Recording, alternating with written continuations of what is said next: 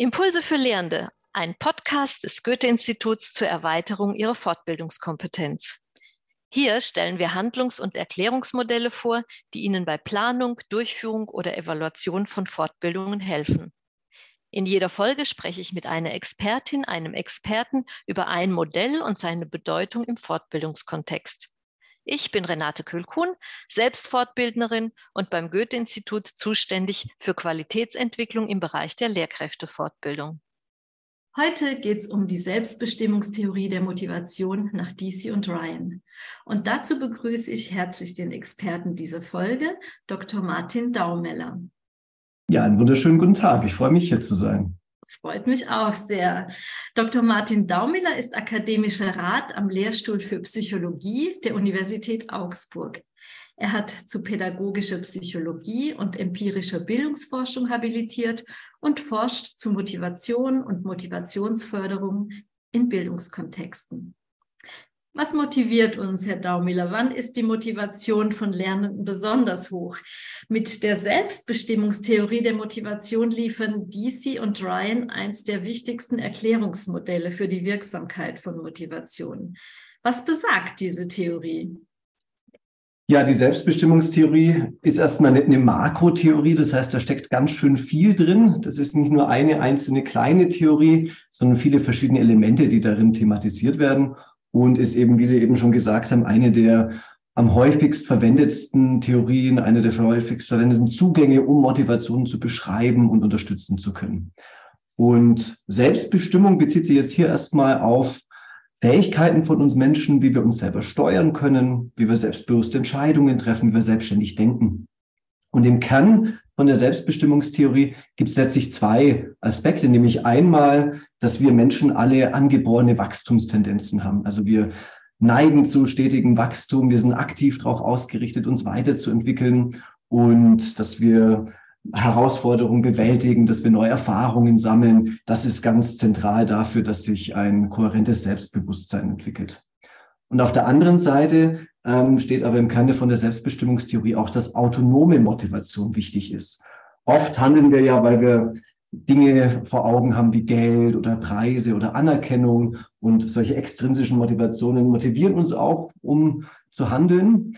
Aber eben autonome Motivationsquellen, also innere Motivationsquellen sind auch ganz, ganz, ganz wichtig. Und eine Unterscheidung, die wir hier, glaube ich, alle kennen, ist die zwischen intrinsischer und extrinsischer Motivation. Und oft wird ja so die intrinsische Motivation als das Ideal verklärt. Also, dass man Handlungen ausführt, weil die Handlung selbst belohnend ist und einfach Spaß macht. Ähm, ein Thema ist total interessant und man verliert sich dann so richtig in dem Thema. Und aber wenn man so ein bisschen in die Praxis schaut, das ist wahrscheinlich die Motivationsform, die wir gar nicht so häufig finden, jetzt vor allem bei ähm, älteren ähm, Personen, also nicht Schülerinnen und Schülern, die dann schon mal ähm, überhaupt zu so einer Fortbildung zum Beispiel kommen. Also intrinsische Motivation haben wir gar nicht so häufig, sondern meistens dann doch extrinsische Motivationen. Und die Selbstbestimmungstheorie liefert uns da aber auch nochmal ein besseres Verständnis von den verschiedenen Formen von extrinsischer Motivation. Da gibt es nämlich einmal sowas wie selbstbestimmt extrinsische Motivation. Da liegt der Wert außerhalb von der Handlung aber noch innerhalb von der handelnden Person. Also wir tun was, weil wir es persönlich bedeutsam finden oder weil wir es nützlich finden. Wir haben zum Beispiel das Ziel, ein besonders kompetenter Dozent zu werden oder eine engagierende Dozentin. Und zu diesem Ziel ist eine bestimmte Fortbildung für uns selber total wichtig und, und deswegen kommen wir dann dorthin. Das ist also eine selbstbestimmte extrinsische Motivation. Und auf der anderen Seite gibt es dann aber diese fremdbestimmteren Formen. Da liegt der Wert nicht nur außerhalb von der Handlung, sondern auch noch außerhalb von der Person. Also man macht was zum Beispiel aufgrund ein schlechten Gewissen, was man sonst hat, aufgrund von Belohnungen oder Sanktionen. Und man, man handelt dann nur, weil man es eben tun muss quasi. Nicht aus Freude oder weil es einen selber erfüllt, ähm, sondern eben, weil die, die Handlungsgründe letztlich außerhalb liegen. Und diese Formen von extrinsischer Motivation, das sind jetzt die, die besonders ungünstig sind. Und dieses Ideal von der intrinsischen Motivation, das kriegen wir vielleicht gar nicht immer hin. Das ist vielleicht auch gar nicht so schlimm, weil eben diese selbstbestimmten Formen von extrinsischer Motivation auch ganz besonders gut sind. Und Wir sehen also, ähm, diese verschiedenen Formen von extrinsischer Motivation, die lassen sich unterscheiden, je nachdem, wie selbst- oder fremdbestimmt die sind. Und wir wissen aber auch, die Motivation, die kann selbstbestimmter werden. Wir können Ziele und Verhaltensnormen übernehmen, ins eigene Selbstkonzept integrieren. Und wenn dieser Internalisierungsprozess jetzt optimal klappt, dann identifiziert man sich mit einer Handlung und ähm, hat dann eben eine, eine ganz ähm, günstige, als selbst verursachte Handlung wahrgenommene Motivation. Das ist ähm, durch die Forschung ganz stark bestätigt, dass das eine ganz gute Grundlage ist, nicht nur für engagiertes Lernen, sondern auch für persönliches Wohlbefinden und Zufriedenheit im Leben im Allgemeinen. Eine wichtige Frage ist, wie klappt es dann ganz genau? Also wie schaffen wir es, dass die Motivation selbstbestimmter wird? Ähm, und auch hierzu liefert eben die Selbstbestimmungstheorie eine Antwort, nämlich es gibt drei angeborene psychische Grundbedürfnisse, die für die intrinsische und die extrinsische Motivation gleichermaßen relevant sind. Und diese Grundbedürfnisse, von denen geht die Selbstbestimmungstheorie aus, sind universell. Das heißt, die dürften für uns alle gelten und ähm, sind eben maßgeblich dafür, dass unsere Motivation selbstbestimmter und somit eben günstiger wird. Das sind das Bedürfnis nach Autonomie, das Bedürfnis nach Kompetenz erleben und das Bedürfnis nach sozialer Eingebundenheit. Autonomie erleben meint, dass wir den, das Gefühl haben, selbst kongruent handeln zu können. Das heißt also, man hat Kontrolle über das eigene Verhalten, man nimmt Selbstinitiative und auch Selbstregulierung des eigenen Verhaltens wahr und man fühlt sich unabhängig. Und wichtig hier ist, das ist tatsächlich eben das eigene Gefühl. Also ähm, es kann sogar der gleiche Kontext sein, aber solange man wahrnimmt, dass man eben selbst die Handlung mit verursacht, ähm, ist schon ein ganzes Stück viel gewonnen. Das zweite Grundbedürfnis ist das Kompetenzerleben. Also das Gefühl, sich auch persönlich weiterentwickeln und Wirksamkeitserfahrung machen zu können. Kompetenz bezieht sich ja erstmal so ganz allgemein darauf, dass man ausreichende Qualitäten hat, um eine bestimmte Aufgabe zu erfüllen oder auch allgemein, dass man über ausreichend Intellekt, äh, Urteilsvermögen, Geschicklichkeit und auch Stärke verfügt. Und wenn man sich also so kompetent fühlt, dann ist man in der Lage, effektiv mit der Umwelt zu interagieren. Dann verfügt man über ähm, die erforderlichen Fähigkeiten, die man braucht, um die eigenen Ziele zu erreichen, um erfolgreich zu sein. Und dann hat man das Gefühl, dieses, die Umgebung und das Umfeld beherrschen zu können. Das ist also Kompetenz erleben, das zweite wichtige Grundbedürfnis. Und drittens dann die soziale Eingebundenheit, also das Gefühl, dass wir qualitativ gute soziale Interaktionen mit bedeutsamen anderen Menschen haben. Klar, ne, wir sind natürlich alle soziale Wesen und das beinhaltet eben so ein Gefühl nach Verbundenheit mit anderen und aber auch Zugehörigkeit zu anderen, zum Beispiel zu anderen Teilnehmerinnen und Teilnehmern von dem Kurs oder der Gruppe als Ganzes. Man sieht also hier ähm, so nachhaltige, selbstbestimmte Motivation, die entsteht nach der Selbstbestimmungstheorie vor allem dann, wenn eine Handlung im Sinne einer Befriedigung dieser drei Grundbedürfnisse erlebt wird. Man sich also als eigenständiger Initiator kompetenten Handelns in einer sozialen Umgebung eingebunden fühlt. Das ist die ideale Grundvoraussetzung dafür, dass selbst unsere extrinsischen Motivationen einfach weiter internalisiert, selbstbestimmter werden und wir dadurch besser lernen, glücklicher und zufrieden sind. Ja, vielen Dank für diese schöne Darstellung auch äh, der, dessen, was die Selbstbestimmungstheorie ausmacht. Ähm, wenn wir jetzt an die Fortbildung denken und äh, an bestimmte Settings. Was kann ich als Fortbildnerin tun, um äh, diesen drei Elementen Autonomie, Kompetenzförderung, Zugehörigkeit, um die ja zu fördern, um denen stattzugeben in meinen Seminaren? Mhm. Da gibt es ähm, ganz viele Anknüpfungspunkte und gar keine so ganz einfache Aufgabe, weil das hängt natürlich sehr vom Inhalt und auch von den Tätigkeiten aus, die dann in der Fortbildung gemacht werden. Und aber immer an diese drei Grundbedürfnisse auch zu denken, das ist ganz, ganz, ganz wichtig. Ähm, egal, was man tut, egal in welcher Phase man sich gerade befindet, das ist einfach eine ganz, ganz, ganz wertvolle Voraussetzung, wie wir eben gesehen haben, die auch ganz gut empirisch bestätigt ist. Man weiß wahnsinnig viel davon, je mehr eine Lernumgebung sicherstellt, dass diese drei Grundbedürfnisse auch befriedigt werden können, desto besser klappt dann das Lernen. Mhm. Man kann das zum Beispiel tun im Hinblick auf die Autonomie, dass man versucht, Mitbestimmungsmöglichkeiten anzubieten. Also Schwerpunkte bei den Inhalten zu setzen, unterschiedliche Lernaktivitäten anzubieten, bei denen die Teilnehmerinnen und Teilnehmer dann mitentscheiden dürfen, was sie tun. Wichtig ist aber hier auch aufzupassen, ähm, dass wir keine Überforderung machen. Also wenn man zu viel Freiheiten vorgibt, gerade bei komplexen neuen Themen, läuft man auch schnell mal Gefahr, dass man die Teilnehmerinnen und Teilnehmer überfordert. Also hier ist Autonomie so ein Stück weit ein doppelschneidiges Schwert. Und wir müssen einfach aufpassen, dass wir zwar Autonomie anbieten, das Ganze aber so gut strukturieren, dass einfach niemand auf der Strecke dann bleibt. Die Lernenden sollen also eine aktive Rolle mit einnehmen. Und ähm, man kann denen da auch gut Verantwortung mit übertragen. Möglichkeiten zur Selbstbewertung kann man vielleicht auch geben, je nachdem, was dann am Ende für eine Leistung steht.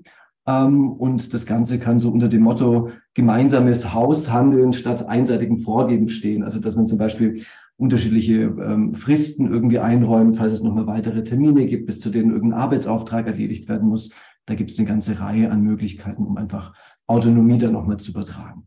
Also fürs Kompetenzerleben, da ist auch erstmal wichtig, dass ähm, die Anforderungen von den Aufgaben jetzt möglichst optimal abgestimmt sind auf das, was die Person schon mitbringt.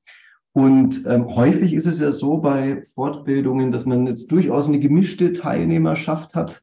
Ähm, da sind manche dabei, die haben schon ganz viel Erfahrung, da sind manche dabei, ähm, die sind vielleicht auf der ersten Fortbildung gerade überhaupt und für die ist das Thema ganz neu. Und damit sich dann trotzdem alle Teilnehmerinnen und Teilnehmer kompetent fühlen, ist sowas wie Binnendifferenzierung natürlich ganz, ganz, ganz wichtig, dass einfach alle dort abgeholt werden können, wo sie herkommen und eben verbunden zum Beispiel mit häufigem Feedback ähm, ihr ähm, Handeln und das, was sie tun, dort als kompetent wahrnehmen. Man kann die Aufgaben extra so strukturieren, dass es möglich wird, also dass man wirklich sich überlegt, wie schaffe ich es, dass meine Teilnehmerinnen und Teilnehmer möglichst häufig Feedback erhalten, ähm, mehrfach jeweils, dass, dass wir aufpassen sollten bei negativem Feedback, ähm, also Feedback irgendwie auch gut zu formulieren. Das ist natürlich ein Thema für sich selbst, aber hier ganz maßgeblich auch für das Kompetenzerleben. Dass man darüber hinausgehend auch Unterstützung im ähm, Prozess anbietet, dass man versucht, sowas wie externe Belohnungen zu vermeiden. Und ganz wichtig, ähm, stets auf eine klare und auch verständnisorientierte Instruktion zu achten, so dass allen immer klar ist, was für Aufgaben gibt es jetzt gerade, wie kann ich die erledigen und worum geht es hier ähm, insgesamt bei der Fortbildung. Mhm. Gerade auch bei Schwierigkeiten dann nochmal unterstützend beizustehen, das ist auch ganz entscheidend. Und wenn man versucht, diese verschiedenen ähm, Aspekte zu adressieren, dann haben wir auch das zweite Grundbedürfnis, dann haben wir auch das Kompetenzerleben gut abgebildet. Ja, und was die Zugehörigkeit betrifft, Sie haben Feedback erwähnt. Ich denke, Feedback ist auch ein Teil der Zugehörigkeit, ne? Ja, absolut. Und es geht ja nicht nur um die Zugehörigkeit oder um die soziale Eingebundenheit, die man erfährt, indem man mit dem Referenten oder mit der Referentin interagiert, sondern auch eben unter den Kursteilnehmern und Kursteilnehmern selbst. Und hier können wir die Lernprozesse möglichst gut mit Sozialformen wie Team- oder Gruppenarbeitsmethoden kombinieren. Die Teilnehmerinnen sollen erfahren, dass, dass andere ihnen zuhören und dass sie auf das reagieren, was man selber sagt. Das ist ganz wichtig, dass man sich sozial eingebunden fühlt. Ähm, es wird unterminiert durch Konkurrenzsituationen. Also hier sollte man aufpassen, dass, dass es keinen Wettbewerb gibt zwischen einzelnen Teilgruppen, irgendwelche ähm, Aktivitäten, die vielleicht darauf angelegt sind, die, die, beste Methode zu entwickeln und die dann gegenseitig zu kontrastieren, ähm, das ist gefährlich für die soziale Eingebundenheit. Stattdessen lieber auf ein partnerschaftliches Verhältnis setzen, die einzelnen Meinungen wertschätzen und aber auch von den anderen respektieren lassen und eben auch zeigen als Lehrperson, dass die Lernfortschritte der Teilnehmer für einen selber auch persönlich wichtig sind. Wenn wir das schaffen, haben wir auch unser drittes Grundbedürfnis, die soziale Eingebundenheit, hoffentlich gut adressiert so dass sich alle Kursteilnehmerinnen autonom im Kompetenzerleben bestärkt fühlen und auch sozial eingebunden sind, sodass eben viel selbstbestimmte Motivation entstehen kann.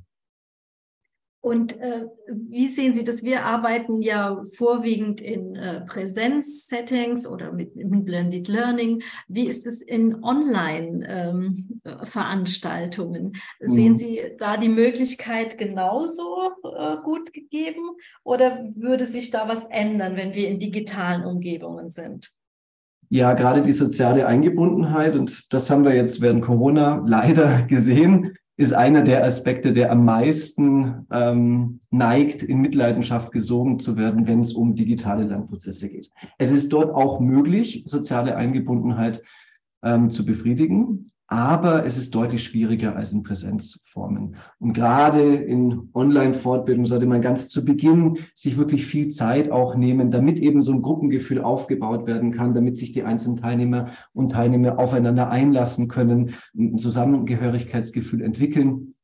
Ähm, das ist wirklich gut investierte Zeit am Anfang und dann aber auch während einer Veranstaltung immer wieder, um eben diese soziale Eingebundenheit nicht auf der Strecke zu lassen bei digitalen Settings. Ja, ja, das wäre so eine Schwierigkeit. Vielleicht sehen Sie noch ein, irgendeine andere Schwierigkeit in dem Kontext äh, Motivationsförderung in Fortbildungssettings. Ja, also ich würde vielleicht auch über die, die Vorteile sprechen, gar nicht so sehr über die Schwierigkeiten, weil mhm. gerade wenn es um das Autonomieerleben geht, ähm, da haben wir natürlich dann im digitalen Kontext nochmal viel mehr Möglichkeiten, um differenzierte Arbeitsaufträge zum Beispiel zu machen, um in Breakout-Sessions mit einzelnen Teilnehmerinnen und Teilnehmern, ohne die anderen dann zu stören, ähm, in Einzelgespräche übergehen zu können. Und da gibt es sicherlich auch ganz viel Vorteile eben durch dieses andere Setting. Also es ist eine Mischung aus beiden und aber egal, in, in welchem konkreten Kontext wir uns befinden, diese drei Grundbedürfnisse sind wahnsinnig entscheidend für, für jegliche Art der Fortbildung. Und ich würde da vielleicht auch nochmal ganz gern unterstreichen, das gilt auch gerade dann, wenn wir jetzt Fortbildungen mit Personen machen, die vielleicht selber auch schon ähm, einiges wissen sollten oder einiges wissen, wie, wie Lernen allgemein funktioniert. Ähm, also wir haben zum Beispiel auch eine Reihe von Studien gemacht mit Hochschuldozierenden, die in hochschuldidaktische Fortbildungen kommen. Und die Studien waren relativ ähnlich aufgebaut, dass wir eben am Anfang nach den Motivationen gefragt haben, dass wir währenddessen dann unterschiedliche Dinge gemessen haben, also sei es durch Beobachtung, sei es durch kurze Fragebogen oder elektronische Logdaten. Und ganz am Ende haben wir den Lernzuwachs gemessen. Und was wir gesehen haben, ist, dass eben auch Hochschuldozierende, auch Personen, die wirklich ähm, zu Lernforschung ganz aktiv tätig sind und sich sehr gut auskennen dazu, wie Lernen funktionieren, dass es auch dort ganz große Unterschiede bei den Teilnehmerinnen und Teilnehmern gibt im Hinblick darauf, wie sind die motiviert in so einer Veranstaltung?